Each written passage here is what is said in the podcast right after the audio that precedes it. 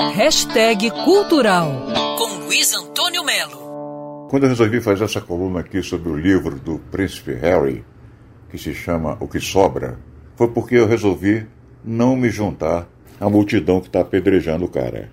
Tudo bem, o livro está quase 3 milhões de cópias vendidas no mundo inteiro, o Brasil está em primeiríssimo lugar.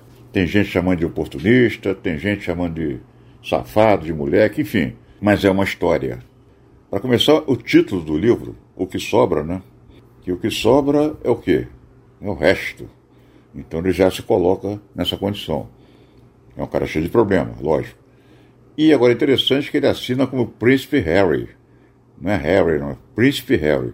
Apesar do livro ter sido escrito por um ghostwriter, né? Que é um jornalista, um escritor profissional, que já recebeu inclusive seu primeiro milhão, aliás, primeiro dois milhões de dólares, o cara que, que escreveu esse livro. E a história dele começa num momento assim que a humanidade recente, né, mais se emocionou, que tem uma citação aqui, ó. Essa foi uma das imagens mais tocantes do século XX, quando dois meninos, dois príncipes caminhando atrás do caixão da mãe, enquanto o mundo acompanhava os eventos com tristeza e horror.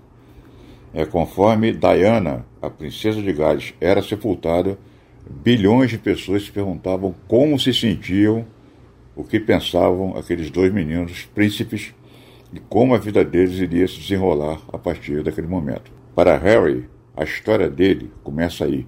Todo esse caldo está na essência do príncipe Harry. E todo esse caldo ele derrama é, sem menor cerimônia nesse livro, eu acho uma boa leitura para esse verão, uma dica de livro de verão. Luiz Antônio Melo para Band News FM. Quer ouvir essa coluna novamente?